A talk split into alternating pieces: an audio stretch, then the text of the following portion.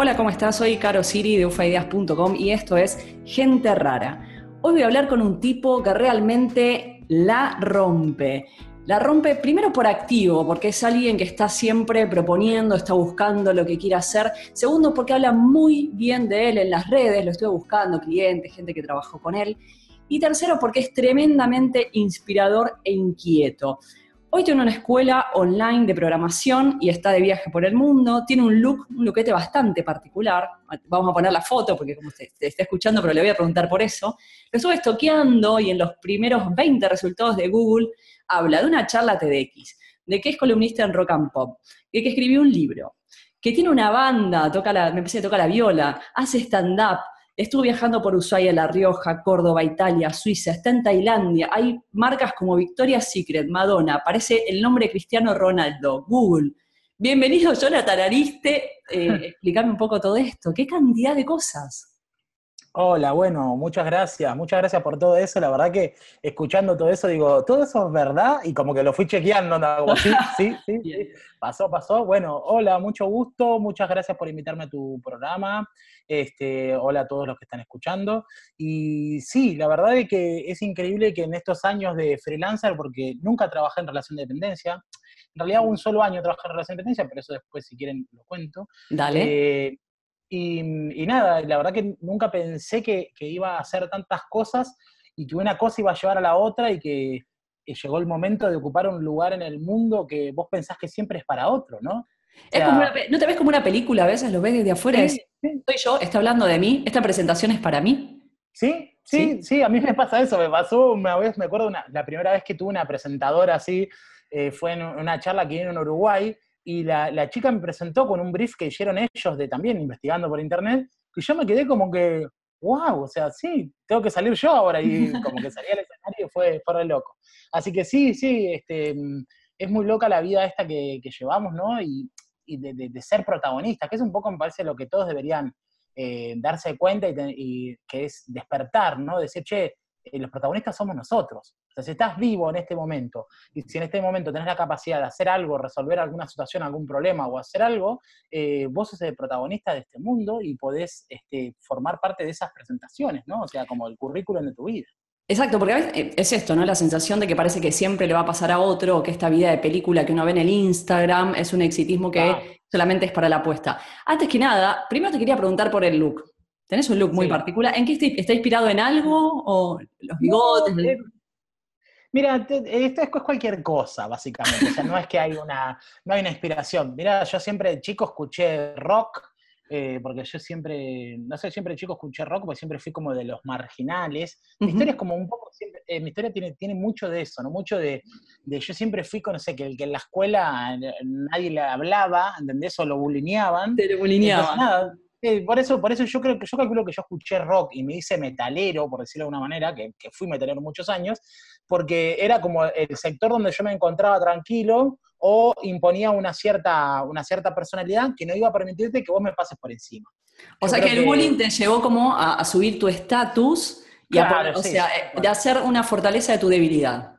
Que se Para ser una persona más agresiva, claro. Por eso yo, por yo tengo tatuajes, tengo piercing, me encanta, me encanta el rock. Eh, tengo una banda, como bien dijiste, eh, que ahora estamos inactivos, obviamente, porque yo estoy acá.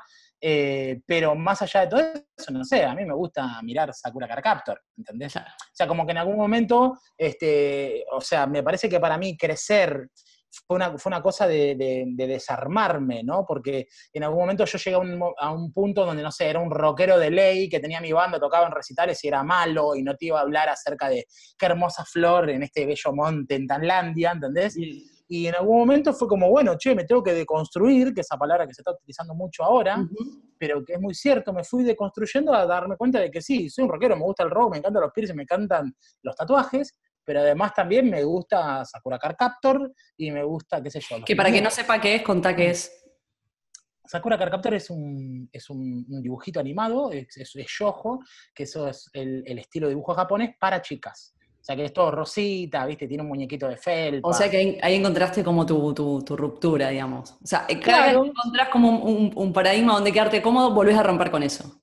Claro, vuelvo a romper con eso, pero siempre me quedo con las cosas. O sea, como que no cambié. O sea, no es de que después me saqué los, los piercing y me saqué, me, puse cremita en los tatuajes para tapar el maquillaje y no cambié. Sumaste. Sumé. Yo siempre sumo, yo siempre sumo. Y eso es una cosa que a veces a la gente les parece, les cae medio grueso, ¿no? Porque a veces a la gente dice, ah, pero no tenés ninguna bandera. Eh, ah, pero eh, te vendiste, ¿no? Son esas frases que suele decir la gente. Y yo considero que cuando vos sos una persona que te adaptás y una persona que creces, sos capaz de reconocer lo que es bueno, sumarlo para vos mismo y seguir siendo. Entonces, o sea, eh, no, te cambia nada, como, qué sé yo, por ejemplo, ahora todo lo que está pasando ahora con el movimiento feminista. Eh, yo siempre fui una persona que, no sé, que estuve bastante abrazado por el patriarcado, o sea, o sea tengo, tenía todas esas bases, ¿entendés? Del el macho que supuestamente quería ser, ¿no? Sí, como eh, todos. como todos, como todos. Y en algún momento, este, nada, cuando, cuando entendí esto, que me enamoré de una chica que es feminista y que empecé a, recibir todo el tiempo como em, señales de cosas que yo veía, que ella veía que estaban mal y que yo ni me enteraba que estaban mal, empecé a cambiar. Y lo primero que pasó fue mi familia diciéndome, che, este, ¿qué onda? Ahora tenés una novia feminista, sos feminista. Ahora porque tenés novia, ahora porque tu novia es esto, vos sos ahora porque, ahora porque tenés novia, sos eso. Y yo le digo, chicos, el día que yo tenga una novia que sea terrorista, yo no voy a ser terrorista, pero por suerte, por suerte, siempre tengo una novia que me aporta algo o yo quizás sé valorarlo y la empondero, ¿entendés? O sea, yo no soy de esas personas que, que sale al mundo y dice, no, bueno, yo soy lo que soy porque soy un genio. No, yo soy lo que soy porque, no sé, mi vieja que se quedó con nosotros cuando éramos chicos, ¿entendés? Me enseñó y me dio todo lo que tenía y lo que tuvo. Y después tengo que decir, y esto es una verdad, voy a sonar muy pollerudo, de que siempre hubo una mujer importante en mi vida que me marcó un camino. Mi primer laburo fue una chica llamada Dolores Caballero, que tiene un estudio, eh, que me dio la oportunidad y ella me marcó el camino. Y así, y después tuve una novia que fue doctora y yo no era, no era nada, y yo dije, che, yo quiero hacer algo, y así eso me impulsó a hacer, y así sea, como que siempre fui como... Fuiste encontrando como en determinadas mujeres que te fueron marcando el camino. Y el tema es que estés despierto a ver eso y que tengas también la posibilidad de ir resignificando determinadas cosas y que no te quedes como un cubo, no, bueno, porque esto es lo que soy, de acá no me puedo mover. Me resulta muy interesante tu historia, porque veníamos hablando de que me decís, yo soy un pibe de barrio, soy un pibe común, pero no te quedaste en que sos la figurita del pibe de barrio, sino que fuiste progresando. Vos sabés que a veces pasa de que... Eh, yo eh, siempre, siempre encuentro personas que le tienen miedo al cambio porque tienen miedo a perderse, ¿no? Y pensemos esto, si vos estás consciente, vos estás despierto en el instante, en la hora, estás viendo la hora, ¿cómo vas a perderte? Vos sos esto. Vos sos el que está sentado en este momento teniendo esta entrevista, el que estuvo hace una hora haciendo un arroz, o el que hace, no sé, tres días estaba dolorido de la espalda y se estaba tomando un diclofenac. O sea, vos sos eso, no sos eh, eh, un cúmulo de cosas que pasaron antes. O sea, porque ese es el saber colectivo, la sociedad, ¿entendés? Que lo que saben de vos es simplemente lo que ya pasó. Claro. Entonces te quieren juzgar con lo que ya pasó. Y bueno, sos eso, vos sos lo que estás ahora, Vos ahora sos una buena persona o podés convertirte en una mala persona. O Somos seres mutantes, ¿no? O sea, es, también la posibilidad de elegir. Pasa que es lo que hablábamos antes también, ¿no? Que esto lo hablábamos off the record, pero que lo podemos traer a la charla tranquilamente, que tiene que ver con quizá el sentido de pertenencia, ¿no? Eh, perteneces a una familia, perteneces a un grupo de amigos. Y si vos cambiás, un poco empezás a exponer lo que el otro podría haber sido, podría haber elegido y no lo hizo, y a veces eso molesta. Eh, sí. Y viajando por el mundo también sabrás que el tema del, miedo al diferente hace que alejemos, discriminemos, ¿no? Volviendo al tema del como un poco lo mismo de todo, ¿no? Es muy cierto, es muy cierto, sí, vos sabés que, igual eh, como que todos le tienen miedo al cambio y por eso me parece a mí también de que por eso tenemos tanta, eh, tanta gente con miedo eh, a, esta, a esta revolución que hay ahora con los diferentes géneros que estuvieron siempre y que ahora cada vez más los entendemos a reconocer, porque ahora como que la gente, como que la gente siempre está con el miedo ese, viste, de, che, pero pará, si yo digo que un tipo es lindo, significa que a mí me gustan los tipos, y si me gustan los tipos, significan, y así, estoy una cantidad de preguntas que dicen, man, ahorremos unos años de psicología, ¿entendés? O sea, si vos este, sos un tipo hoy, no sé, que tenés novia, y mañana terminás con un tipo, o, lo que sea, ¿entendés? Eh, tenés que reconocerte como que no, no es que cambiaste, no es que sos otra cosa, no, es como ahora, decís tomar coca, tomar agua, lo que pasa que socialmente hay otros problemas, ¿no? O sea, socialmente la gente como que tiene miedo, como que, eh, che, pará, eh, es, como esa publicidad vieja que es horrorosa de, del chabón que dice, dicen de que cada un 10 tipos hay uno que es gay y los chabones empiezan a contar a ver cuál es, que es horrible la publicidad. Horrible. pero eso, esa publicidad horrible, es lo horrible que pensamos todos, o que pensábamos todos, yo por suerte ahora ya me deconstruí, eh, antes. Tenemos que decir, che, pará, pero es donde en, lo que, en, que lo que nos criamos, en la sociedad en la que vivimos, que por suerte va cambiando, va mutando, pero el miedo a lo diferente o al cambio, bueno, se ve, se, empieza a ver un poquito más, este, está como fogoneado cuando empiezan a aparecer estas cosas que no nos gusta ni mencionar, ¿no? Sí, yo eh, estoy re contento con este cambio. La verdad que estoy muy contento hacia dónde vamos como sociedad, por lo menos en Argentina lo que está pasando me pone muy feliz. Me pone muy feliz también con eh, ver amigos o personas que eh, de a poco empiezan a preguntar. Y la verdad es que los buenos amigos, además de que, a pesar de que yo haya mutado tanto en todos estos años, siguen estando, pero porque tienen esa delicadeza de preguntar, che, ¿por qué está bueno viajar por el mundo, o por qué está bueno estar en Tailandia, o por qué está bueno, no sé, eh, trabajar sin jefe, o sea, los que preguntan. El que se anima a preguntar, porque preguntarse es ponerse en duda, y ponerse en duda un poco empezar a quebrajar el tablero, no, eso patea el tablero, no patea, pero es ¿Por qué está bueno, no sé, qué sé yo, eh, tener un novio o tener novia o lo que sea? O sea, como cuando empiezas a hacerte esas preguntas, lo que empieza, la, gente que pregunta es la que está dispuesta a crecer. Entonces la gente no quiere hacer las preguntas porque no quiere crecer porque tiene miedo a encontrarse realmente. Encontrarse de que, no sé, yo tengo 37 años, 37 cumplo ahora, no me acuerdo si tengo 37 37, no me acuerdo. Eh, y, no sé, me voy a comprar un muñeco, ¿entendés? O sea, y voy a decir, che, pero ¿en serio? ¿Tenés 37 años y te vas a comprar un muñeco? Sí, sí, en serio. Porque me encanta, porque cuando era chico, y esa es una historia que, conté en, creo que está en mi Instagram, historias destacadas, cuando muestro mi colección de muñecos, cuento que cuando yo era chico éramos muy humildes y no teníamos muñecos. Bien. Y yo siempre veía las publicidades de Bandai, de, esos de, no sé, muñecos que vendían en las publicidades, ¿viste? Los G.I. Show y qué sé yo, y siempre flashaba mal y me gustaba, no sé, Indiana Jones y yo me flashaba que hacía una maqueta tipo Indiana Jones, flashaba. Entonces, bueno, ahora que soy grande y que puedo comprarme algunos muñecos, ¿qué puedes hacer? ¿Qué voy a hacer?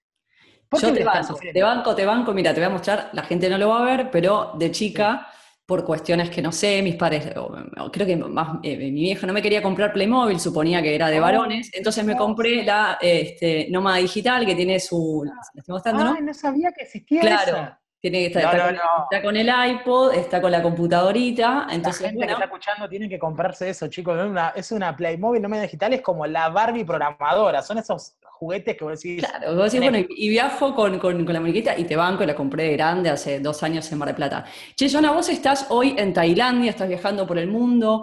Hoy, como decís, tenés 37 pirulos o por ahí. Sí. Por ahí, no sé. Tenés tu escuela de, programación online, tenías un, o tenés un espacio físico que, bueno, ahora estábamos hablando si, si no tenés todavía no, pero digo, eh, viajas con tu novia, ya sos grande, tenés tu negocio online. Cualquiera que ve tus fotos en Instagram y no te conoce, además dice, claro, este pibe es de familia acomodada, este, alguien le dio plata, algo, o le va bien este, por algo, y esto es así, vos venís, digamos, de, tus viejos que te dieron guita para viajar por el mundo, ¿te fue fácil estar ahí? No, no, no. No, a ver, eh, no, para nada, para nada me fue fácil. ¿Para qué te estoy haciendo ruido? Perdón. No eh, Para nada me fue fácil. A ver, como a todos. Eh, cuando a veces hay gente que me pregunta, me dice, ¿cómo hiciste? ¿Cómo la pegaste? ¿Qué sé yo? Tantas cosas que me pregunta la gente.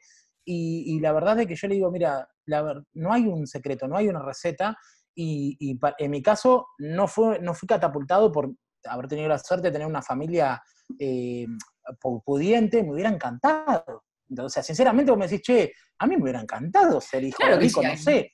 Sí, claro, ¿quién va, a renegar después? También hay una está la otra cosa. Está la otra cosa, el, anti-marketing. También está la otra cosa, el anti-marketing o el anti, o el anti hijo de rico que dice, ah, pero ese es un hijo de rico y tiene ese auto. Y bueno, man, que lo disfruten, me encanta. Yo lo, cruzo por la calle y digo, me encanta, señor, disfrute su Mini Cooper a los 18 años. Exacto. no seamos hipócritas, porque si nosotros tuviéramos un Mini Cooper a los 18 años y fuéramos a la UADE, hubiéramos ido a la UADE a los 18, nuestro Mini Cooper, hubiéramos sido personas re locas, felices, o no sé, o capaz que no. O no sabemos, pero claro, no, es bueno ni malo. Lo que yo digo Pero que- no es ni bueno ni malo. Ni bueno ni malo. Sí. Pero el que, el que ve esta realidad, que es un poco lo que veíamos hoy, ve la- la- Sí. como yo digo, se enamora del resultado, te ve en Tailandia, de viaje Sí. con el Buda, y dice, este pibe se le hizo fácil. Y un poco la idea de, de quien está escuchando este programa es decir, no, mira, algo de la- que me gusta de, de- de vos o de tu historia es que no venís de una familia acomodada, no te fue fácil, eh, tuviste situaciones bastante complejas, y no- si, ahora te pregunto si querés hablar, y así Sí. todo no te quedaste en la queja, que algo que me gustó que, que dijiste en una de las entrevistas es, no, un día decidí hackear mi propia vida. No, me podía quedar quejándome o llorando o salir a, a- a re- un poco reprogramar como tu vida, ¿no? O sea, elegir... Sí, que esa es la. Sí, ese- y esa me parece la, eh, la, el ulti- la última instancia de libertad que tenemos los seres humanos, ¿no? Que es cómo te vas a tomar vos los problemas que te están viniendo, los que estás teniendo. Yo en ese momento, en, eso, en ese momento que vos estás eh, contando, lo que a mí había pasado era de que primero eh, no teníamos guita, yo vendía en el semáforo, en el 2001 vendían los semáforos en la calle, y esto a veces me dicen, eh, ya lo conté en varios lados, hay, hay gente que piensa que es amarillismo, pero es la realidad. Es la realidad, O claro. sea, en el 2001 yo vendía en los semáforos, ¿entendés? Vendíamos mentitas y... era- con tu y era hermano. Vendía con mi hermano, claro. Y, y si vos decís, che, eh, ¿te imaginabas que después ibas a estar en Tailandia o haciendo esta entrevista? No. No, De hecho, eh, no podés construir desde el semáforo pensando en voy a dar una charla TEDx. ¿Por qué no se puede construir? Porque vos no podés frustrarte en el camino. Lo que vos necesitas es tener pequeños éxitos. O sea, la, la receta que yo formulé en esa charla TEDx que vos mencionaste y todo, es de que vos tenés que tener pequeños éxitos y ir utilizando esa- esos pequeños logros para poder generar un movimiento que se vaya incrementando en tu vida. Entonces, Como el efecto yo mariposa, pero propio. como el efecto mariposa, pero propio, tal cual. Cuando veníamos en el semáforo, nuestra primera meta era comer.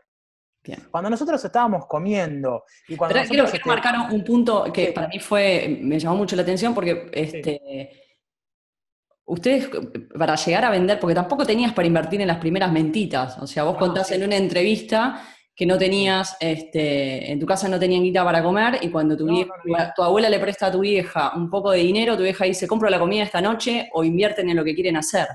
Sí, sí, fue así, o sea, y eso fue, fue tal cual, esa, esa noche me la acuerdo como si fuera hoy. Nosotros veníamos de una catástrofe peor, que fue que habían, eh, yo tenía un hermano eh, más chico, que este, en un asalto, en, una- en un, en una- en un comercio, lo matan. O sea, entran a robar, justo el tipo del comercio era policía, entonces se arma una, una balacera, mi hermano lo agarran de rehén y lo matan a los 14 años. Entonces, a partir de ahí, nuestra vida, o sea, se fue al tacho mal, no solo por la plata, sino porque la cuestión anímica, ¿no? O sea, levantarse de eso es, te juro que eh, no, hay, no, hay, no hay forma de explicarte lo que es eh, sentir eso cuando es un- tu hermano, qué sé yo, no sé, yo sé que mi mamá se va a morir, sé que va a ser difícil, ya falleció mi papá de cáncer, Ujú. sé que eh, son difíciles las pérdidas, pero perder a alguien que está al lado tuyo, que vos pensás de que por lo menos eh, sin- 30 años más va a estar al lado tuyo, Sí. es una- un golpe tan fuerte, pero tan fuerte. Y, y nosotros, nada, en algún momento estábamos re mal y encima, bueno, eh, con el- llevar adelante todos los gastos de eso, nos dejó en la ruina todo, Claro, todo lo que y- implica eso también, no solo la... todo lo que implica, todo lo que implica. Nosotros alquilábamos una casa, debíamos alquiler, teníamos que pagar el velatorio, la- todas esas cosas, todo, que fue re oscuro. Y entonces eh, mi abuela, que en paz descanse, eh, fue a, mm, a la casa y dijo, le llevó a mi mamá plata, ni siquiera era prestada, era te doy, ¿entendés? Esta plata, y eran 50 pesos. Pa- Entonces mi mamá, nosotros habíamos hablado con un amigo, un compañero, nosotros en ese momento, eh, la primera cosa que hacemos para empezar a hackear nuestra vida fue decir, vamos a terminar el secundario de adultos. Bien. ¿Por qué? Porque nosotros no habíamos terminado el secundario, porque una de las cosas que te pasa cuando te pasa un golpe tan fuerte es de que vos te replanteás todo. Y te replanteás de por qué estás en esa situación precaria. ¿Por qué mi hermano estaba en ese momento acompañando a mi viejo en un reparto en una situación precaria? O sea, ¿por qué mi hermano de 14 años estaba haciendo eso en vez de estar estudiando en la escuela o jugando a los videojuegos? Entonces ahí donde vos te empezás a hacer cargo, o al menos nosotros, el karma nos pegó así, hacer cargo de decir, che, para que esto cambie, para no perder un hermano, para no morirse uno en, en una situación horrible, lo que tenés que hacer es tomar acción en tu vida y hacer las cosas bien. Desde limpiar tu cuarto, ¿entendés? Desde ordenar tu cuarto y ordenar tus cosas, desde no deberle plata a la gente, desde todo hay que hacerlo bien. Porque eso te- lo que te va a llevar es a que se te abran puertas y puedas salir adelante, sola, la vida se te va abriendo. Me gusta porque lo planteas, o sea, en algo que cualquiera, cualquiera podría pensar, no hay ninguna responsabilidad en esto, y es cierto, es algo que pasa. Sin embargo, responsabilidad. no tener responsabilidad, pero sin embargo ustedes hicieron un análisis que una cosa desencadena la otra. Esto pasó, pero te replanteaste por qué mi hermano estaba ahí y si hubiera estado en el colegio o haciendo otra cosa, tomaron responsabilidad aún en una situación dolorosísima. Esto es lo dolorosísima, que dolorosísima y mi, vieja, y mi vieja siempre quiso que nosotros seamos alguien. Sinceramente, y yo lo digo en esas notas que vos decís, o sea, mi vieja fue un pilar porque ella siempre quiso más de nosotros. O sea, más de nosotros en el sentido, y no era de que quería que nosotros seamos exitosos y que ganemos un Grammy o millonarios. No, quería que seamos personas de bien. Personas que, hagan algo, ¿entendés? Con su vida. Y nosotros recordemos de que yo vengo de un barrio, barrio precario, de una, de una vida no tan, no tan ah, así de, de, universidades.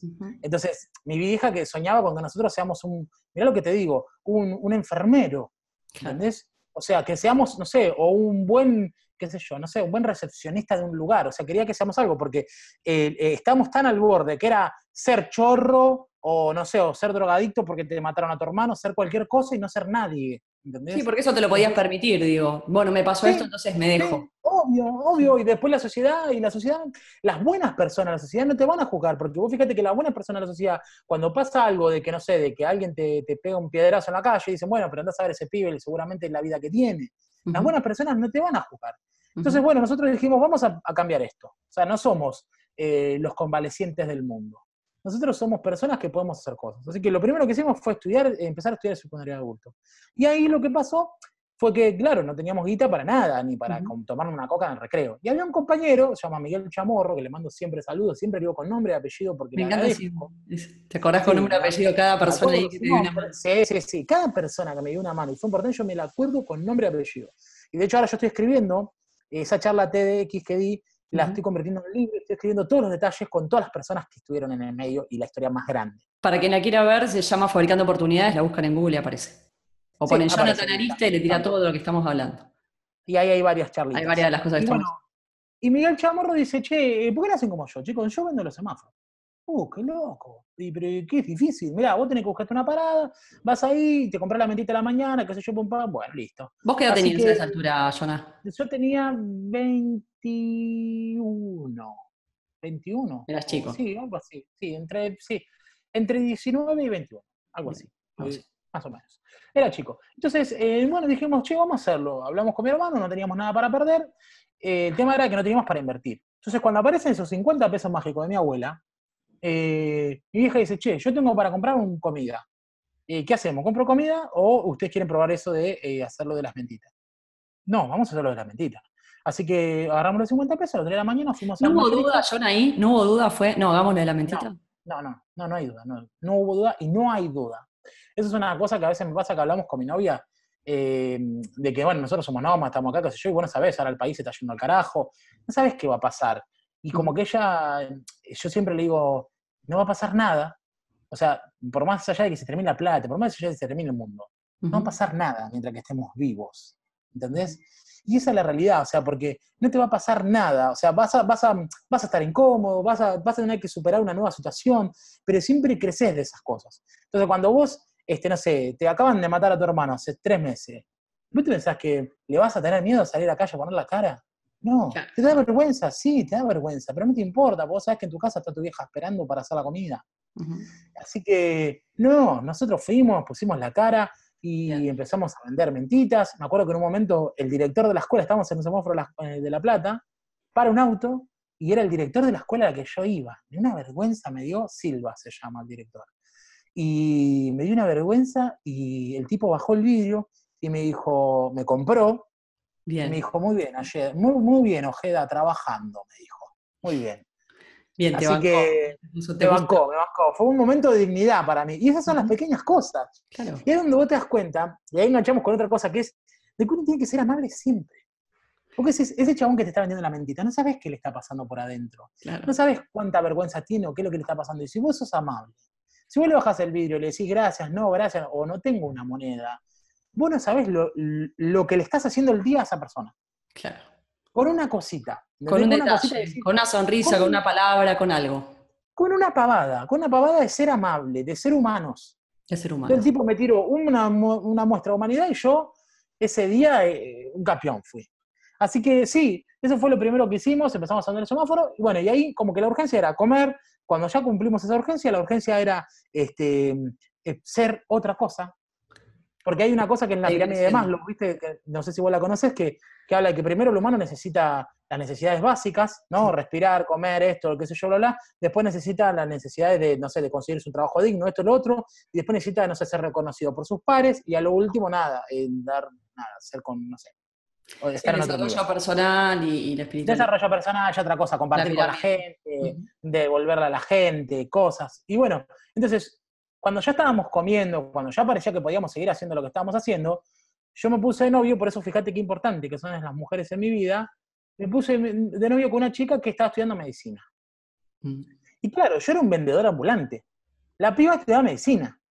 Entonces, el, shock cultural era muy fuerte porque yo estaba haciendo plata y no sé, podía ayudarla a comprar un libro, ¿entendés? Pero yo me iba a vender a la calle y ella se iba a la facultad a Barcelona a estudiar.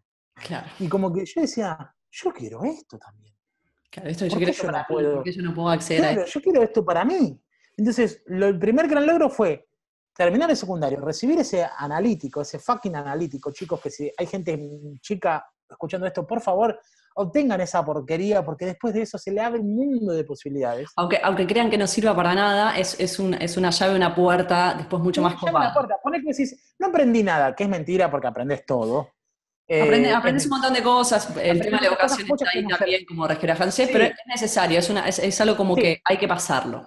Hay una cosa que es, que es necesaria, que vos decís, che, ¿podría ser mejor, podría ser más orientada a las aptitudes y capacidades de cada uno? Sí, pero la verdad que todo lo que aprendés no está de más, porque aprender nunca está de más. Exacto. Entonces, eh, si no tenés nada, hacer el secundario es lo mínimo que tenés que hacer. Exacto. Eh, entonces, nada, cuando pasó eso, eh, yo dije, che, yo puedo hacer otra cosa. Así que, bueno, este, ahí, con, con todo el dolor del mundo, tuve que enfrentar a mi familia y decirle, chicos, yo no quiero vender más en la calle. ¿Cuánto había pasado este tiempo?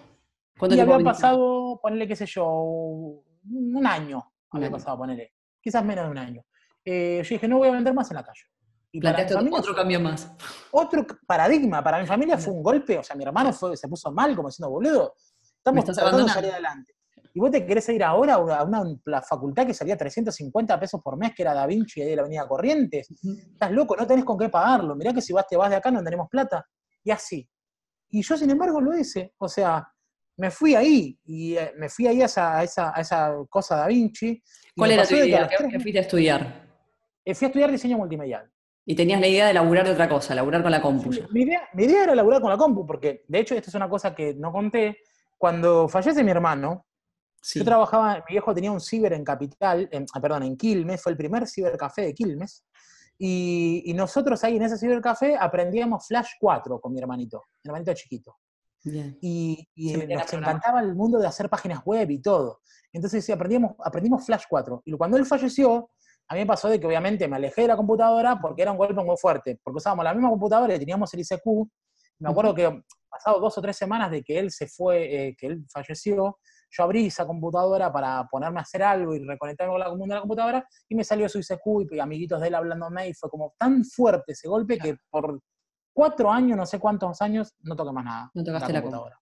por dos años no fue, fue que no toqué más la computadora. Así que bueno, eh, entonces ahí dije, bueno, yo quiero hacer esto, diseño multimedial. Y acá otra cosa importante que me gustaría remarcar que es, yo quería hacer diseño multimedial porque en la tele salía en Canal 9, en Canal 7, una carrera de diseño, decían que la carrera de diseño multimedia era lo nuevo, lo nuevo para trabajar con computadoras y hacer CDs interactivos. Entonces, veamos qué importante que es este programa tuyo. Que la gente vea otros paradigmas. Porque cuando vos te estás formando, yo soy un niño que estoy escuchando tu programa, tengo 14 años, digo, man, yo podría trabajar como este gordito y estar en Tailandia cuando sea más grande. Y hacer lo que quiera. Esa es la, la gran cosa. Entonces, por una publicidad, chorizo. En Canal 9, yo me fui a estudiar. O disparar, bueno, y por, la novia. Y por mi novia. y, date cuenta. Pero el tema que estabas permeable, estabas permeable a esos estímulos también, que no te la creíste de la que vos no podés. No, no hay que creer porque... que vos no podés. Y ahí, y ahí, ahí, está, y ahí está mi soberbia presente. Porque una de las grandes herramientas que yo tuve es de que yo soy una persona soberbia. O sea, Hoy en día lo trabajé mucho para no ser desagradable. Cuando era más chico era bastante desagradable porque yo siempre fui el pibe que en la escuela, no sé, terminaba rápido y molestaba, o estaba ahí, eh, molestaba en el sentido que ya, no sé, me ponía a jugar, a, dibujar, a hacer otras cosas. Eh, siempre fui como que tuve eh, una cierta facilidad para algunas cosas, no todas. Por ejemplo, qué sé yo, no sé, la tabla del 7 no la sé, dividir por tres cifras con la casita nunca lo aprendí, y repetí quinto grado. Bien, yo repetí quinto grado. Entonces, no es que era un, un, un, genio. No. Pero bueno, entonces, eh, yo siempre, entonces mi soberbia me llevó a que yo puedo todo. Fuera soberbio, para, acá te hago un parate, porque vos en, tu, perfil de LinkedIn te presentás como humano y después pones telencéfalo altamente desarrollado. Sí.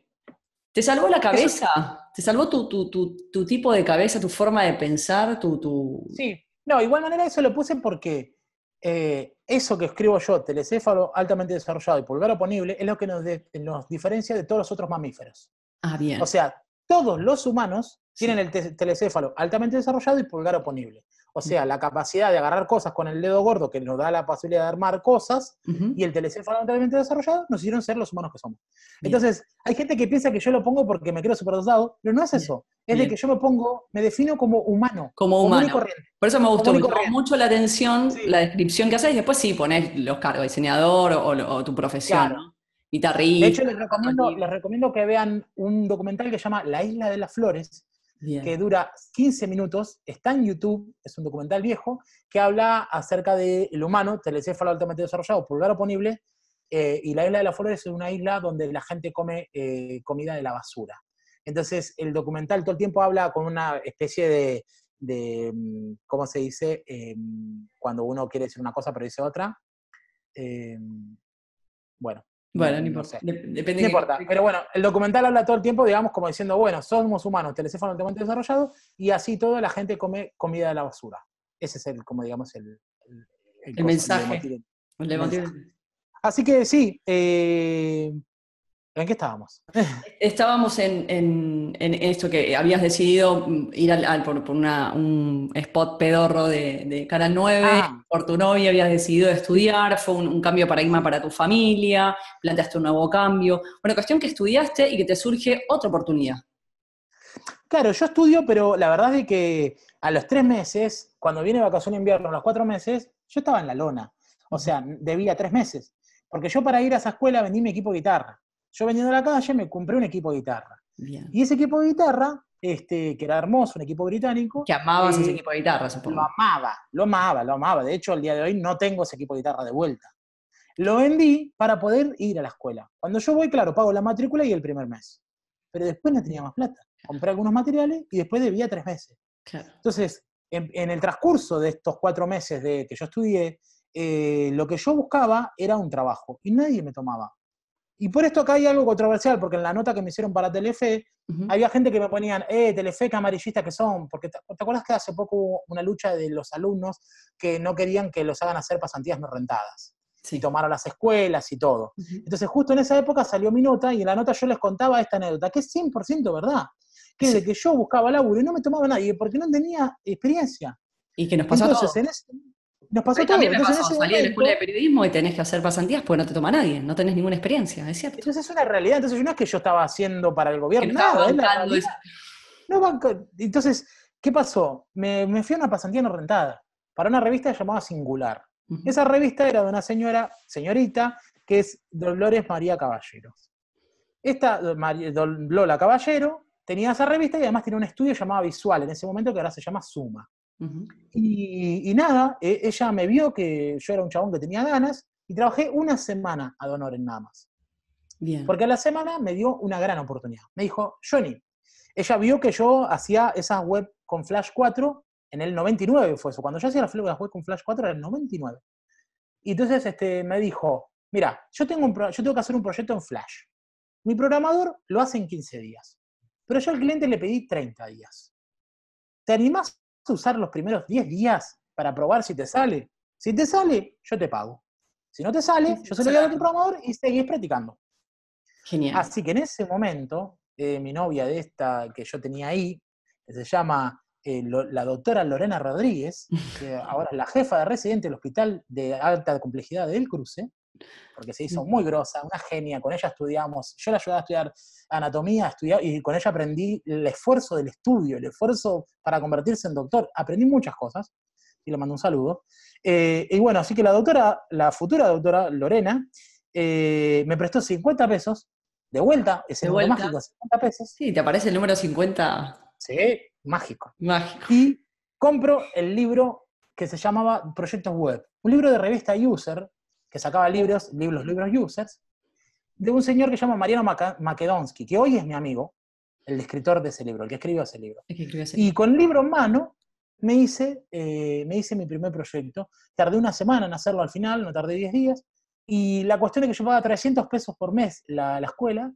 Y en ese, en ese mes, ah, y eso es lo que no decía, lo que no les comenté. Todo esto fue en el mes de vacaciones de invierno, porque ahí era un mes las vacaciones de invierno. Ujú. Entonces yo entré a laburar ahí. Una semana eh, ad honorem. La siguiente semana hice mi primer proyecto. Ese proyecto la chica me pagó 800 pesos O sea, era el para- equivalente. a- Era para pagar dos meses y ya me quedaba un poco. Y, a- y a- después de ese proyecto nos pusimos a hacer un proyecto para Ruemers, los medicamentos. Y se Laboratorio. botoneras en flash, no sé qué, que me pagó otra cantidad de plata, la cosa que con lo que cobré en ese mes de ad honorem, yo pagué todo mi año de Da Vinci. Bien. Para que se den una cuenta. Para que te des una idea, claro. Tu, tu apuesta fue ir por algo no rentado, o sea, y de, Sí. de golpe te volvió mucho más de lo que podría salir, más- incluso mucho más por ahí de lo que te un sueldo. Y, sí, obvio, mucho más. Y de hecho, este, la gran misión de Lola era, era contratarme algún día, contratarme, porque yo en ese momento ya me pagaba por proyecto. Y llegó un momento que éramos socios. Claro. Porque yo hacía todos los proyectos, yo todos los proyectos se los agarraba. Y me acuerdo que en esa época yo, el- ellos estaban ahí en, el- el- la oficina estaba en el Centro Metropolitano de Diseño, que es un lugar ahí que está ahí en, en Palermo, y yo llegaba a las 6 de la mañana, ahí. El lugar abría, ellos, ellos llegaban tipo a las 10, yo llegaba a las 6 de la mañana. ¿Por qué llegabas ahora? Porque yo me iba en tren con la doctora, que ella iba a estudiar medicina, y ella entraba a las 7. Entonces yo me iba en tren con ella desde Verazategui, que son dos horas de viaje, llegaba a las 7 de la mañana, 6 y media de la mañana, y estaba desde temprano, así que yo me agarraba todos los proyectos que podían haber. Claro. Y cuando había un proyecto, ella me decía, che, hay un proyecto chiquitito, son 500 pesos, lo hago el fin de semana. Y bueno. Laburé, y el mensaje que quiero dejar con esto es, a ver, cuando el mundo te da una piña, vos tenés que levantarte, pero no solo levantarte y decir resistí, sino levantarte y dar el doble, Bien. ¿entendés?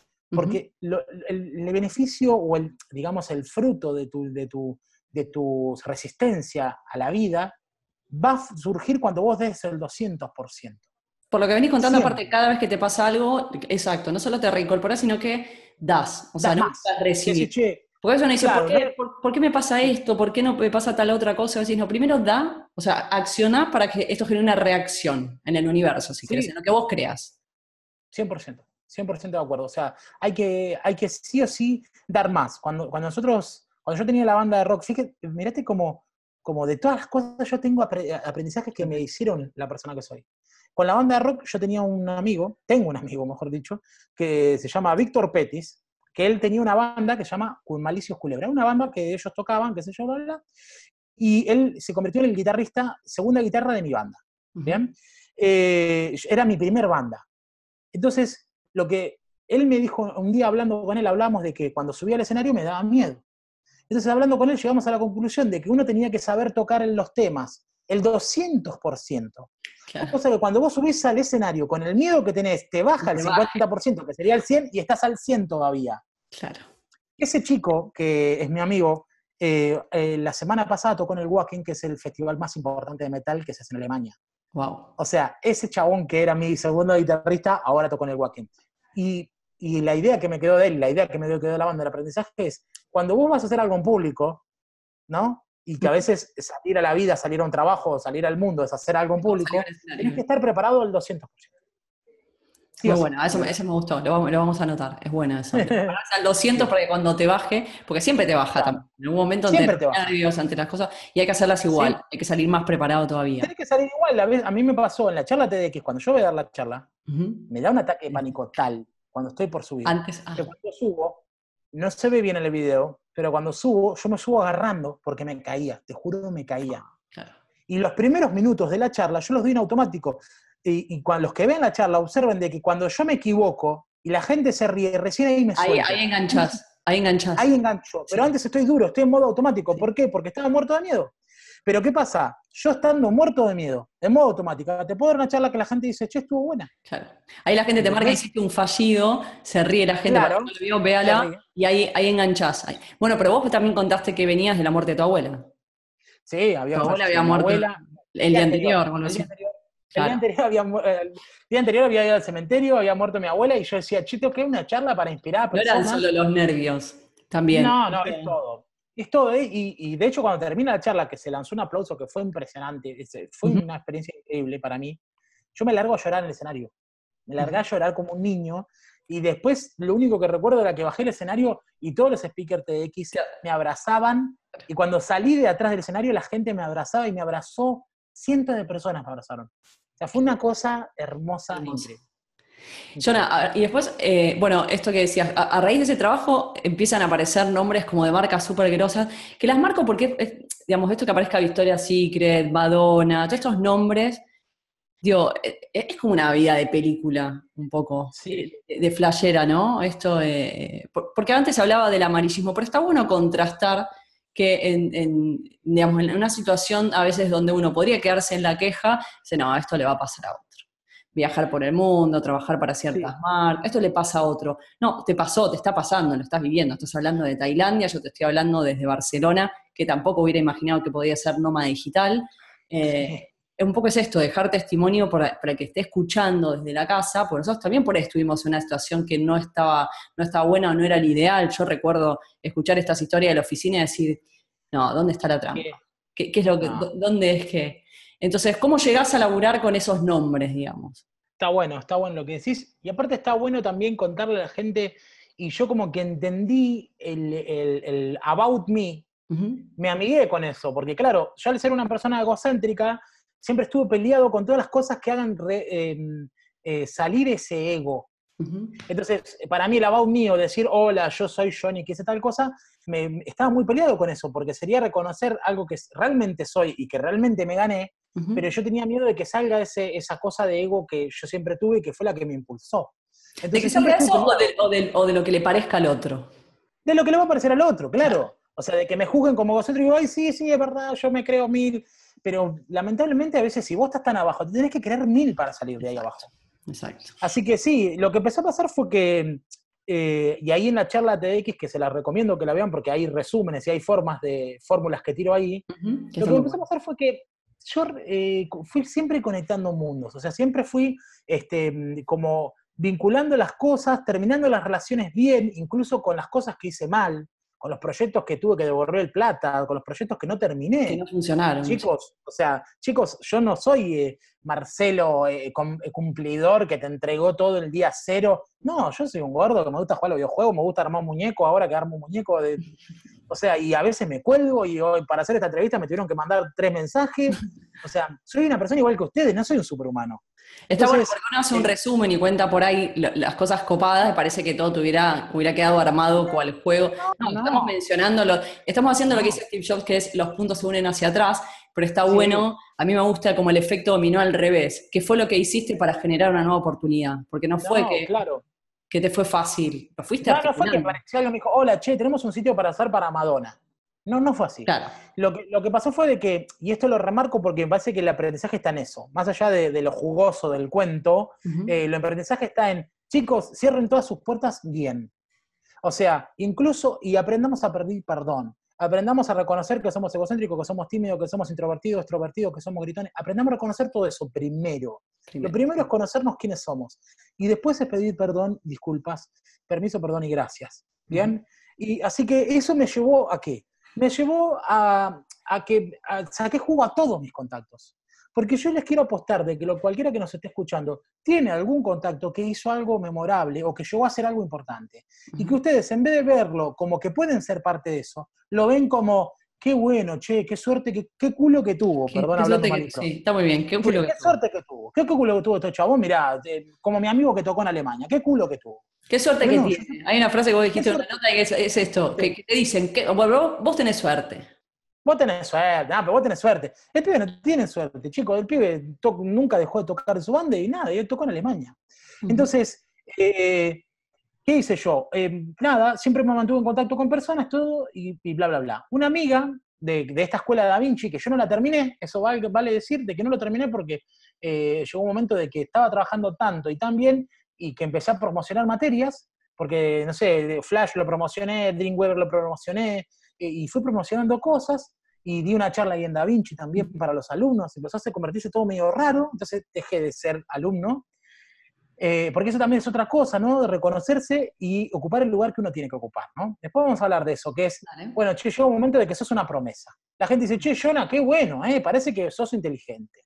O te dicen, che, parece que cantás bien. O parece que haces buenas entrevistas. Entonces vos decís, te sentís con el hype alto y decís, che, estoy en mi apogeo. Tengo que, tengo que bancar Claro, ¿sabes lo que tenés que hacer en ese momento? Trabajar el doble. Porque tenés que ser eso que la gente está pensando o lo que parece que vas a hacer. Ponerle el cuerpo, ¿no? A la promesa. Ponerle el cuerpo. Así que bueno, eh, una chica, esta chica que conocí ahí, siempre eh, hablé con mis compañeros, de hecho el día de hoy sigo hablando, viajó para Estados Unidos para trabajar de baby sister para comprarse una Mac. En la misma vacación de invierno que yo me fui a trabajar en un estudio de Buenos Aires, ella se fue a Estados Unidos a comprarse una Mac. Bien. Bueno, ¿qué pasó? La piba eh, en algún momento por MSN me aparece y me dice, Johnny, estoy acá en Miami trabajando para unos surfers haciéndole flyers por comida. Bien. Estoy en la lona. Y yo le digo, mirá, a mí me está yendo bien. Enganché un estudio, yo hice un trabajo para Roemers, había hecho un trabajo para Jabones Lab y para Telefónica. Bien. Le digo, tengo un portfolio. Le digo, ¿qué te parece si te mando mi portfolio y te fijas y enganchás laburo para mí allá? Y Pero es un portfolio de diseño o de Un portfolio de, trabajos, de trabajos online, o sea, de páginas web. De páginas web, ok. de páginas web. Entonces eran, hicimos todas estas páginas web. Con el estudio Suma, este estudio que esta ahora sigue funcionando todavía. Bueno, la cuestión es de que la piba, muy audaz, tenía 18 o 19 años ella en ese momento, se presentó en un estudio de Miami que se llama Rock Group. Eh, en ese lugar, ella este, presentó mi portfolio diciendo que era de ella. Era de ella. La contrataron. Pero ella no hacía diseño web, ella era diseñadora, ni siquiera diseñadora, tenía un cuatrimestre de la escuela Da Vinci. Un cuatrimestre, chicos. Era una promesa de diseñadora. Ella había aprendido, como yo, Illustrator y Photoshop muy bien porque nos enseñaron muy bien Illustrator y Photoshop en Da Vinci. Nada más. Y después lo que tenía creatividad y ganas. Entonces la mina se metió ahí a hacer desarrollo web. Y supo venderse, perdón, esto también es un punto, supo venderse. Supo venderse. Por eso le digo que creértela Creérsela es saber hablar y hablar, venderse. Y venderse. Entonces, ¿qué pasó? La piba empezó a trabajar en ese estudio, en ese estudio laburamos con buenas cosas, y lo que pasó es que ella me llamaba por teléfono a mí. Ella le decía que tenía un primo en Argentina, no somos primos, somos amigos, y me llamaba por teléfono y me pasaba el, laburo. Ella lo diseñaba, yo lo hacía. Hasta que en un momento, Felipe Osorio se llama este chico, le dice, eh, escúchame una cosa, este chabón que trabaja con vos es tu primo, pero está haciéndote los trabajos. O sea, lo queremos conocer. Y así me conocí con Felipe y Rock Nakajima, que era el dueño del estudio, que era un chabón hijo de franceses y chinos, una cosa muy rara, y me contrataron. Y ahí empecé a trabajar para ¿Vos de Buenos Aires o te fuiste para Estados Unidos? Yo de Buenos Aires. Yo, no, yo de Buenos Aires. Estaba acá y empecé a trabajar para afuera. Trabajaba para Suma, que es Lance, nunca me contrataron, y trabajaba para ellos, desde mi casa. Entonces, ¿qué pasó? Mi primer proyecto con ellos fue para Royal Caribbean. Y la rompimos, la rompimos, fue muy difícil, yo no hablaba inglés, eh, fue muy difícil hablar con muchos programadores, gente que estaba en el Caribe, en Estados Unidos, en Colombia y conmigo, y yo era el programador y fue muy difícil, un reto enorme. Y bueno, y ahí fue que me compré mi Mac, mi primer Mac. Y claro, me la compré porque, porque ellos me mandaban todas las tipografías y todo para Mac, y yo tenía PC y, entonces el chavo me dijo, en algún momento me dijo, che, invertite unos pesitos, comprate una Mac me compro una Mac. Yo siempre fui amante de la PC. Les digo, chicos, una vez que se pasan a Mac, no es por marquista, lo que va a pasar es de que nunca van a tener que formatear la computadora en su vida y se van a dar cuenta que es mejor. No hay vuelta atrás. Entonces, es un camino de vuelta. No vuelta Así que ahí empecé a laburar grosso con esa gente. Empezamos a hacer cosas lindas. Y miren lo que pasó. Lo que pasó fue interesante, que eso, esos contactos siguieron siempre fértiles. Rock Group en algún momento dejó de trabajar conmigo porque ellos se dedicaban más al video y siguieron haciendo video. Pero Pilar, esta chica que es mi amiga, siguió haciendo proyectos y vendíamos nuestros proyectos por una página llamada Craigslist. Es una página de anuncios en Estados Unidos y ahí poníamos nosotros que hacemos páginas web por 200, 300 dólares. Hicimos muchas páginas web ahí y un día, un buen día, cayó un fotógrafo que quería hacer la página web de sus fotos. La piba no la quería hacer porque ella se estaba yendo a Alemania, porque ella, muy genia, se casó con un italiano en Miami para que le dé la ciudadanía por convenio, se casaron, se dieron la mano, y se hizo la ciudadanía y se fue a vivir a Alemania, se fue a vivir a Europa. En Europa conoció a un chabón y se empezó a hacer tapas de discos para una discografía de, música electrónica en Alemania. Ya, ya empezó a tomar otro vuelo. Claro, ya empezó a... Este cliente fotógrafo no lo quiso. Ese cliente fotógrafo se llama Jerome Durán, que está en Instagram. Y él es fotógrafo de Victoria's Secrets. Empiezo a laburar con él y, claro, empecé a hacer eh, laburos para modelos. Y ahí fue que hice la página para Irina Shayk, la novia Cristiano Ronaldo, hice para, no sé, un montón de modelos, el top 10 de modelos de ese momento yo le hice la página web porque el fotógrafo de ellas era el que conseguía los laburos. Era el que te, pivoteaba. claro, entonces empecé a tener categoría mundial. Ya tenía Royal Caribbean resarpado, tenía página de modelos, todo resarpado. A todo esto, en ese momento, en Estados Unidos, otro señor se llama Felipe Osorio, que trabajamos juntos todos en ese estudio de, Estados Unidos, se abrió su propio estudio que se llama C Plus 8 Design. Él consigue un cliente, un clientito para hacer un trabajo, Madonna. Entonces, ¿a quién llaman? Claro, entonces ¿a quién llaman? Al gordito Johnny, ah, que es el que ya había trabajado con ellos siempre y que siempre fue simpático y que muchas veces no les cumplió, pero que siempre fue con la verdad, siempre fue, che, loco, me colgué, vamos a hacerlo.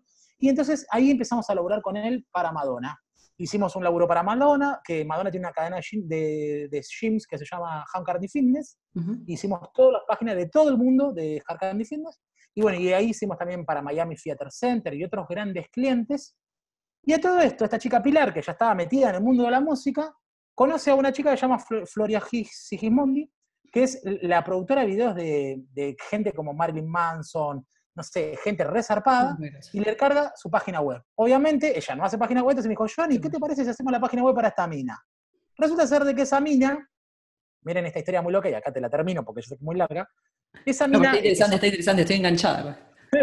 esa mina que se llama Floria Sigismondi, que es una directora de videos resarpada, trabajó con David Bowie, con todo el mundo, qué sé yo, la empieza a conectar a esta pilar con gente, con, con gente importante, con gente del mundo de la música. Y así, por esas cosas de la vida, Pilar siempre mandaba eh, unos diseños extraños que ella mandaba y los mandaba tipo newsletter. A todos sus clientes, amigos y gente, le mandaba, yo hago esto. Bien. Ese email, por esas cosas de la vida, le llegó al cantante de Coldplay. Por, ah, por esas cosas de la vida que no sabemos cómo estaba en newsletter. Le llega al cantante de Coldplay. Así que nada, el cantante de Coldplay se contacta con ella y le dice, che, este, ¿podemos comer? Y se juntaron a comer y ella hizo el diseño de la tapa de Coldplay.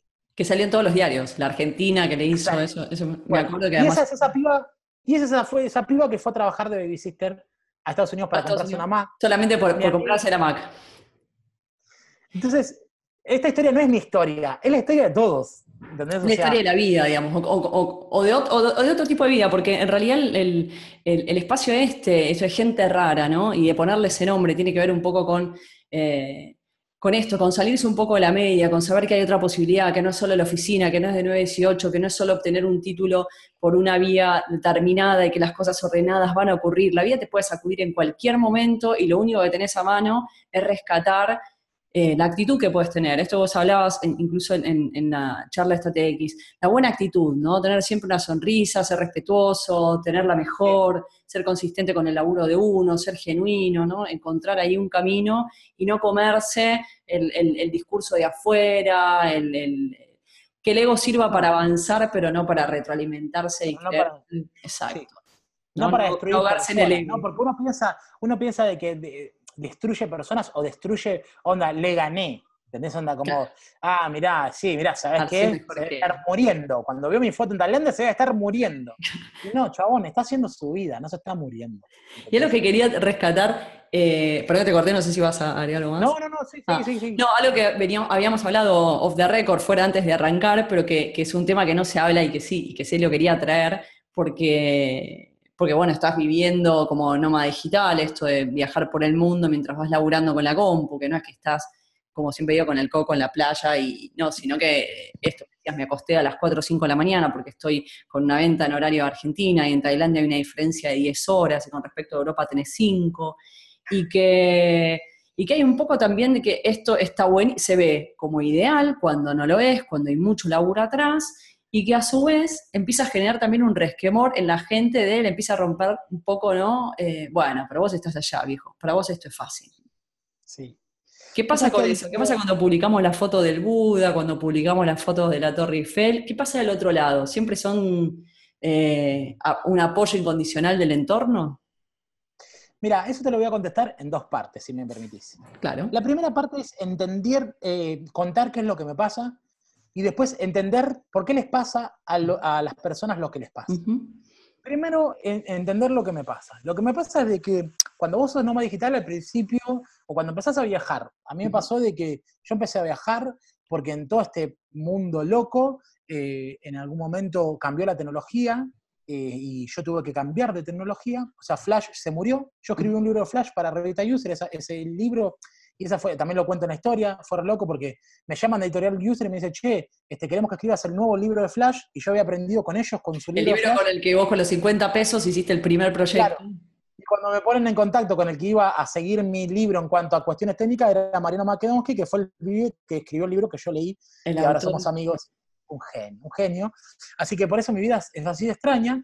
y, y lo que me pasa es de que de que uno cree que mm, cuando hace cosas que me perdí un poco, perdón. No hay problema. Eh, Venías hablando de qué te pasa a vos con esto de, ser nómada digital y después entender a la gente que por ahí no te banca al 100 como, o como uno quisiera, ¿no? Claro, lo que pasa es de que cuando vos publicás cosas, ah, eso, cuando yo empecé a dar vueltas por el mundo, ahí me quedé, perdón, eh, fue por eso, fue porque eh, cuando cambié la tecnología me fui a, estudiar, me fui a trabajar a un lado, que fue el único año que trabajé en redacción de dependencia, para aprender HTML5. En ese proceso de aprender HTML5 conozco a un tipo que el tipo trabajaba para Google, trabaja en Google de hecho. Entonces empecé a ir a charlas de Google. Entonces yendo a charlas de Google, un día él me invitó a ayudar a organizar la charla. Y después un día me dijo, Johnny, faltó un speaker, tenés que dar una charla. Así fue. Entonces ahí empecé a dar charlas. Google me sponsorió y me llevó por toda Latinoamérica a dar charlas, di charlas por toda Latinoamérica para Google. Y entonces, como Google, eh, por eso soy manager de Google Developer Group, que es una comunidad de gente que trabaja en tecnologías Google.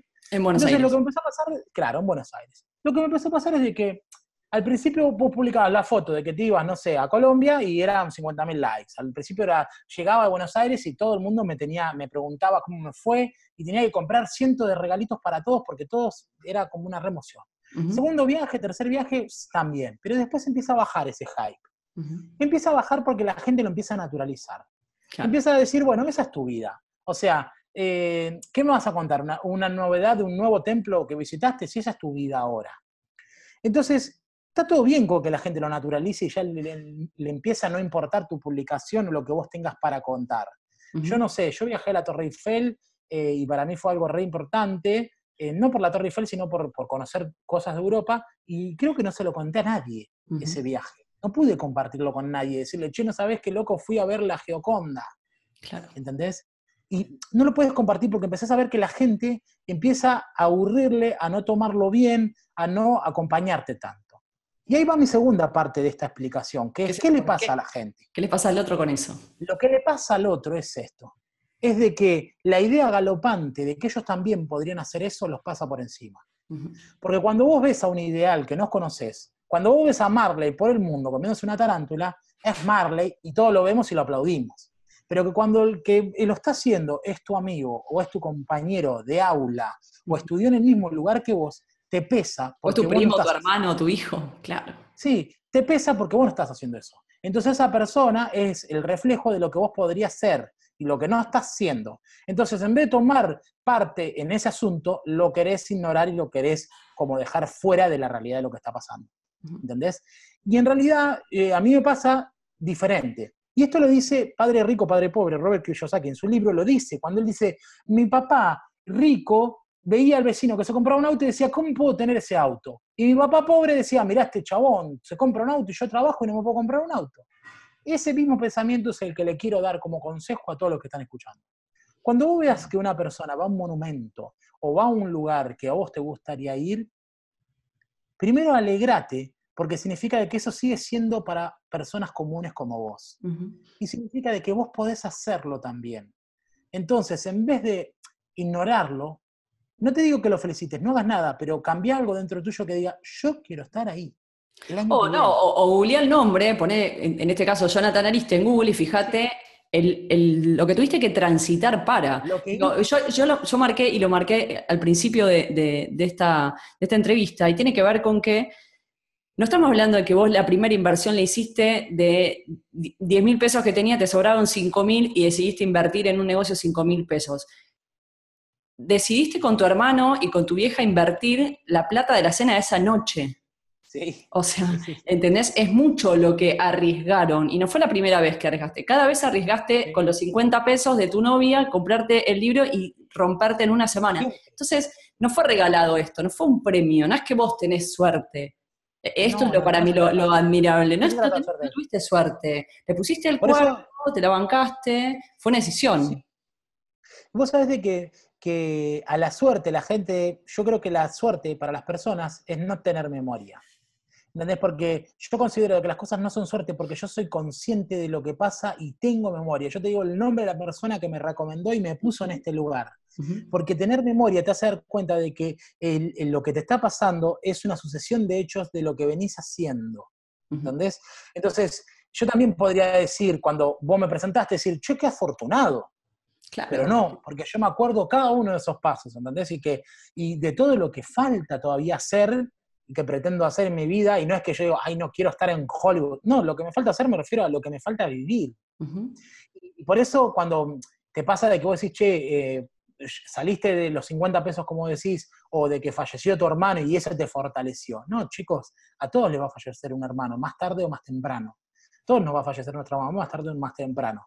El tema está qué actitud vas a tener enfrente a eso. Y cómo vas a estar parado vos enfrente a eso. Porque vos también, si tenés capacidad de hacer plata, esto es otra cosa, otra charla filosófica muy loca, que es de que si a vos te está yendo bien, no te conformes con que te vaya bien, te puede ir mejor. Y ahí vos decís, bueno, pero eso será ambicioso. Pero ¿sabes qué? Si a vos te va bien y vos tenés la capacidad de poder hacer plata, vos podrías eh, hacer que te vaya mejor para poder darle trabajo a más personas, a más familiares tuyos, a más amigos, ayudar a más. Entonces, quedarse con, che, me está yendo bien y ahora puedo viajar por el mundo, a mí no me basta. A mí me bastaría con que me vaya bien y poder hacer escuela de rock física, que ya tuvimos un primer intento y que ahora quiero que el año que viene resurja con otras ideas, para, no sé, para darle trabajo a mis amigos, a gente. Entonces, date cuenta de que eh, ser consciente de lo requiere una gran responsabilidad y sobre todo un gran esfuerzo y trabajo. Ahí dijiste la, palabra clave, creo que tiene que ver con responsabilidad, pero responsabilizarse de, quién sos, de dónde, dónde puedes ir, y esto de crecer y de mantenerse despierto, porque en cuanto te acomodaste te adormeciste.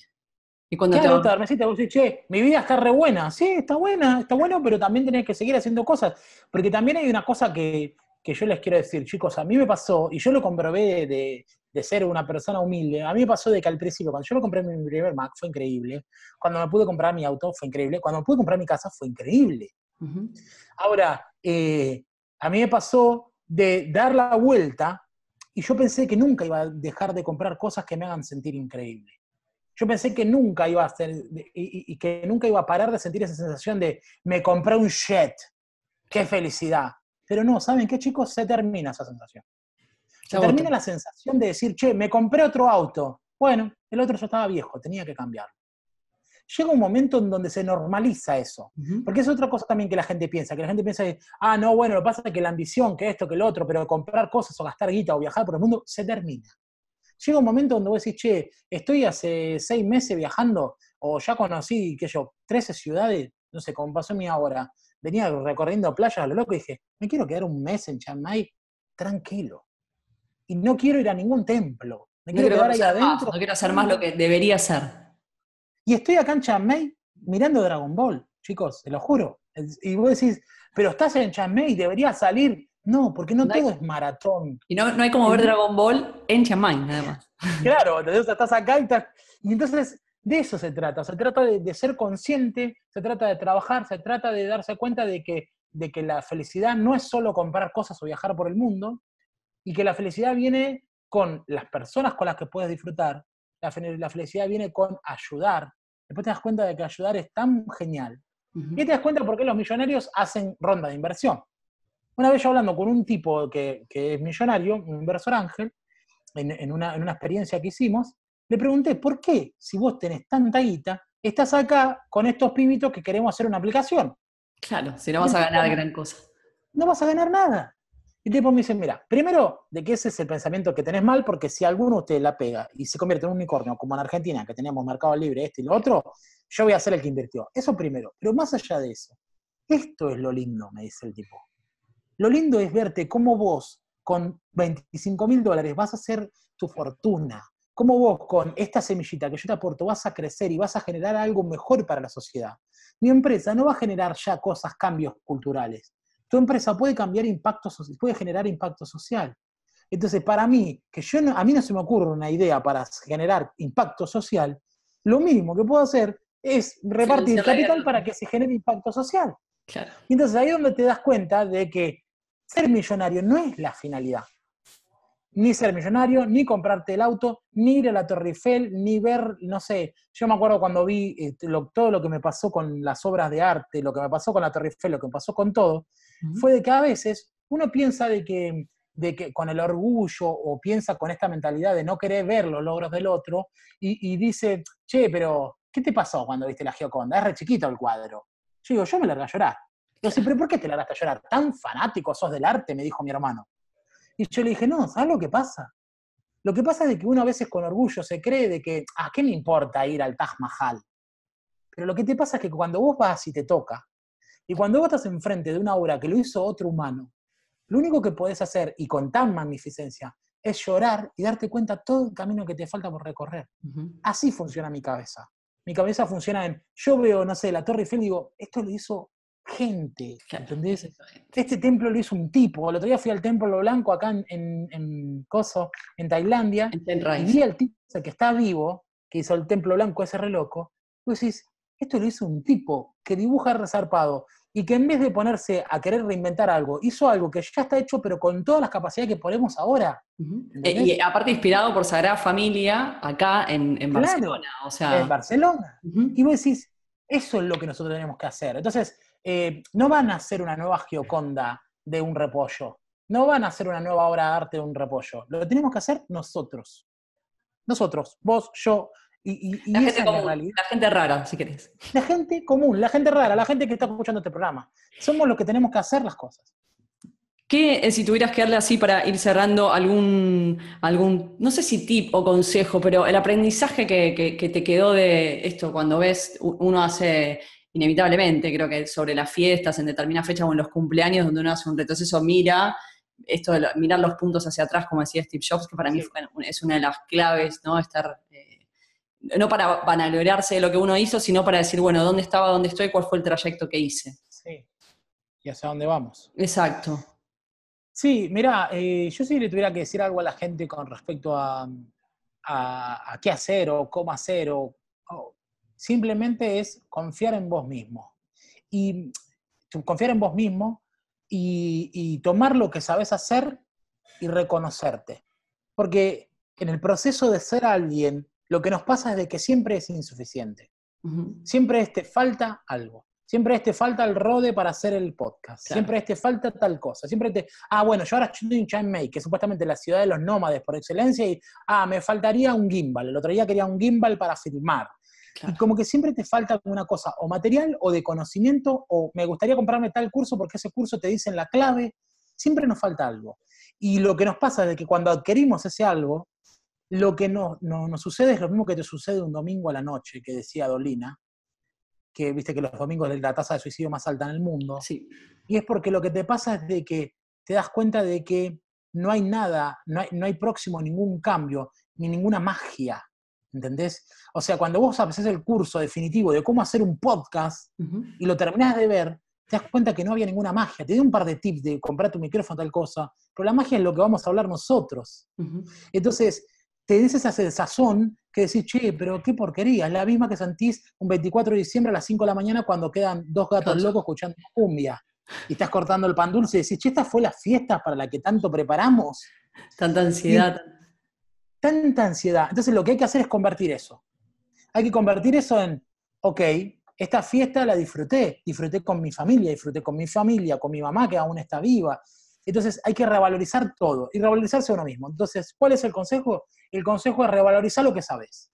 Si vos sabes hacer tres garabatos, valorizás esos tres garabatos porque con tres garabatos, no sé, mucha gente cambió la historia. Entonces, como la publicidad piensa diferente de Steve Jobs, viste que dice, la gente que cambia el mundo son los locos que creen que pueden hacerlo. Entonces, simplemente crean en sus cosas, en lo que hacen. Cualquier cosa que hagan. ¿Qué personas, eh, tenés personas o eh, películas, documentales, libros, discos? ¿Recomendaste? ¿Recomendaste un, documental? la Isla de las Flores, ese documental está muy bueno. Bueno, eh, qué sé yo, miren charlas TEDx por deporte. O sea, para mí hay que mirar las charlas TED y charlas TEDx por deporte. O sea, para mí, y yo le digo a la gente, lo que, lo que, te, lo que te cuesta ver una serie mala en Canal 11, ¿no? Eh, a ver, algo que te va a cambiar la vida es lo mismo, tiempo. Entonces invertamos el tiempo sabiamente. Yo tengo una biblioteca enorme de libros de ciencia ficción que me nutrieron muchísimo para mi creatividad. Pero ahora ya no compro más libros de ciencia ficción. Y a veces pienso, ¿por qué no compro libros de ciencia ficción? Porque entiendo de que el tiempo lo tengo que ocupar en cosas que por ahí me lleven a otro nivel.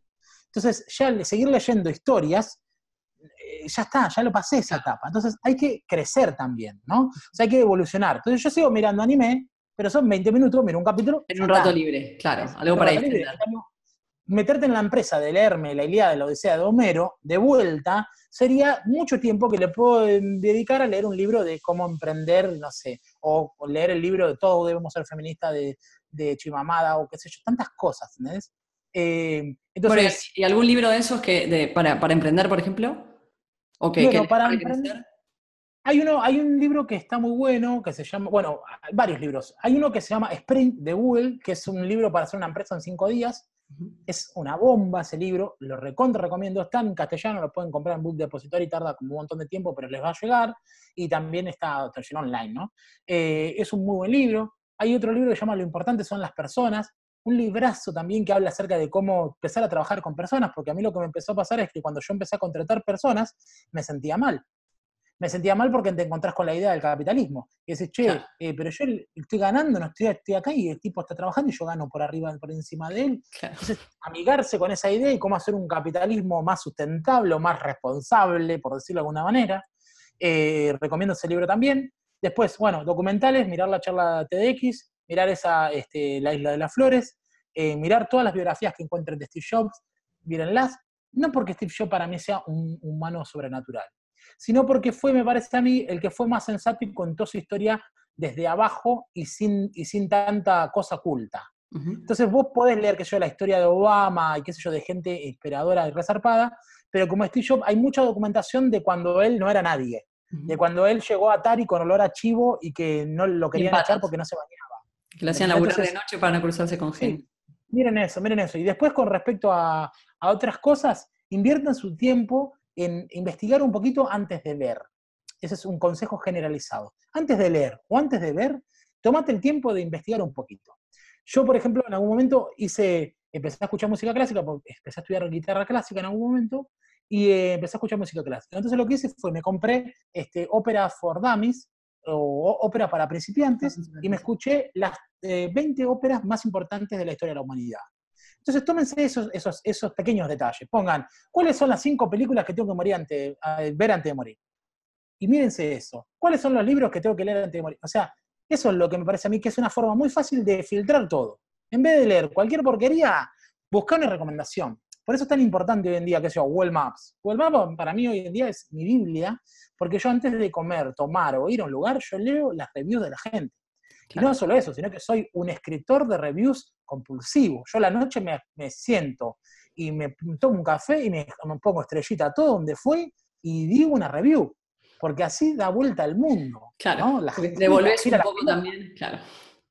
Gira la pelota. Así que eso, chicos, investiguen un poco. Tenemos Google, o sea, antes para ser un rockero, vos tenías que escuchar el cassette de tu hermano. Ahora, si vos querés ser un rockero, en cinco minutos, puedes ser más rockero de lo que yo fui toda mi vida, googleando cuáles son las bandas más extremas de metal. Y sí, usar internet, ¿no? Para eso. Tengan en cuenta esta última cosa que les quiero decir, que es, el saber no es nada. Hoy en día, saber no es nada. Saber de, marketing no es nada, saber de esto no es nada. Y no es bardeando, sino diciendo de que hoy en día cualquiera de ustedes que está escuchando puede ponerse a estudiar programación y en, en dos meses va a ser un mejor programador de lo que yo soy. Entonces, teniendo eso en cuenta, ¿qué recomiendo? Recomiendo que usen Google, que busquen reviews de cosas y que entiendan de que saber no es nada. Compartan todo. Y que hagan, hay que hacer. Si no, no accionás, no, no hay más. Eh, ¿Y alguna, alguna persona, alguna gente rara de tu entorno que, debiéramos conocer, que debiéramos entrevistar en este espacio? ¿Te animás a tirar algún nombre? Tengo un nombre de un chico para algo diferente, como este lugar es personas raras, gente rara. Eh, quiero recomendar a un amigo mío, em, que se lo pueden encontrar en Instagram como Penumbra, e, este pibe Penumbra, creo en este momento que estoy leyendo estoy corroborando bien que se hace su arroba, eh, me gustaría que lo entrevisten porque es un pibe que hizo, mm, eh, cambió, cambió el paradigma también como, como lo hice yo y como lo estamos haciendo, como lo tendríamos que hacer todos. Él, filma videos, sacaba fotos, filma videos y en un momento empezó a sacarle fotos a bambas, en un momento empezó a hacer videos, empezó a hacer cada vez mejores videos, de repente se empezó a contactar con los las bandas más grandes de Argentina, más importantes del metal, empezó a hacer videos golosos de metal y lo empezaron a contratar de afuera. Ahora, hace unas semanas se fue a vivir a México y él es un indie video filmmakers, eh, filmmaker y la rompe.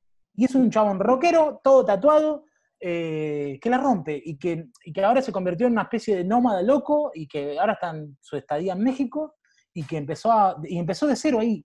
Yo le dije, ¿por qué si estando en Argentina conseguiste tanta, tantos clientes, llegaste a, la, digamos, como a la, crema del rock, ¿por qué te vas a otro país? Y porque yo ni porque yo creo de que ya estoy tocando mi tope. Claro, yo quiero hacer otras cosas.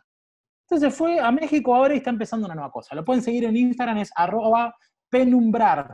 Penumbrar como arte al final, es penumbrart. Perfecto. Eh, y bueno, después igual te paso los datos de él. Dale. Y contanos dónde te pueden encontrar a vos. No sé si la gente quiere, además de poner Jonathan Ariste en Google, encontrar todo, si te quieren contactar, si quieren este, los cursos de la escuela, lo que sea. Sí, eh, buenísimo. Me quieren, si me quieren contactar, obviamente me encuentran en Google en todos lados. Y soy Jonathan Ariste en todas las redes sociales. O sea, en Google, en Twitter, en Instagram, en cualquier lugar ponen Jonathan Ariste y me van a encontrar. Porque tengo la suerte de que cuando me escribieron, me escribieron mal, y escribieron mal Jonathan, Jonathan el mío es con J y sin H, y Ariste, en realidad el nombre era Aristides, pero me escribieron mal, entonces tengo un nombre que no existe. Entonces voy a poner Jonathan Ariste y tengo una indexación espectacular. Y también tengo la posibilidad de que todas las redes sociales el nombre siempre está disponible. al final es un tipo de suerte para todo. Eso fue una suerte, eso sí que fue una suerte. ¿eh? Em, así que bueno, me encuentro en todos lados y la escuela es Escuela Dev Rock, es como Escuela de Rock, la película, nada más que tiene una B corta en el Dev, porque es Escuela de Developers Rock. Ese es el chiste del nombre. De, desarrolladores. Es para desarrolladores, hay cursos de community manager, hay, de todo. Así que. No digo, developer es eh, en inglés, para el que no sepa. Es ah, sí, perdón. De dedo, de corta, escuela Dev Rock. Exacto. Bien. Jonathan, gracias este, por, bueno, por todo tu testimonio, por lo que contaste, por, compartir, por estar en este espacio. La verdad ha sido un placer esta charla y seguramente repetiremos en un futuro para, para ver una segunda parte de esta vida. De que sí, como no, andás, bueno. cómo va esa escuela. Estaría re bueno. Bueno, muchas gracias, saludo a toda la audiencia y bueno, gracias por eh, darme la oportunidad de vuelta a contar esta cosa y lo más importante quizás inspirar a uno. Eh, yo con una persona que se sienta inspirada yo ya me siento feliz. Así que nada, muchas gracias por la invitación. Gracias a vos. Soy Caro Siri de UFA Ideas. Si querés encontrar eh, información, está en ufaideas.com, ufa con doble F, en Facebook y en YouTube como UFA Ideas, en mi Instagram personal, arroba Caro Siri. Esto fue Gente Rara. Gracias por estar ahí. Nos vemos en el próximo episodio.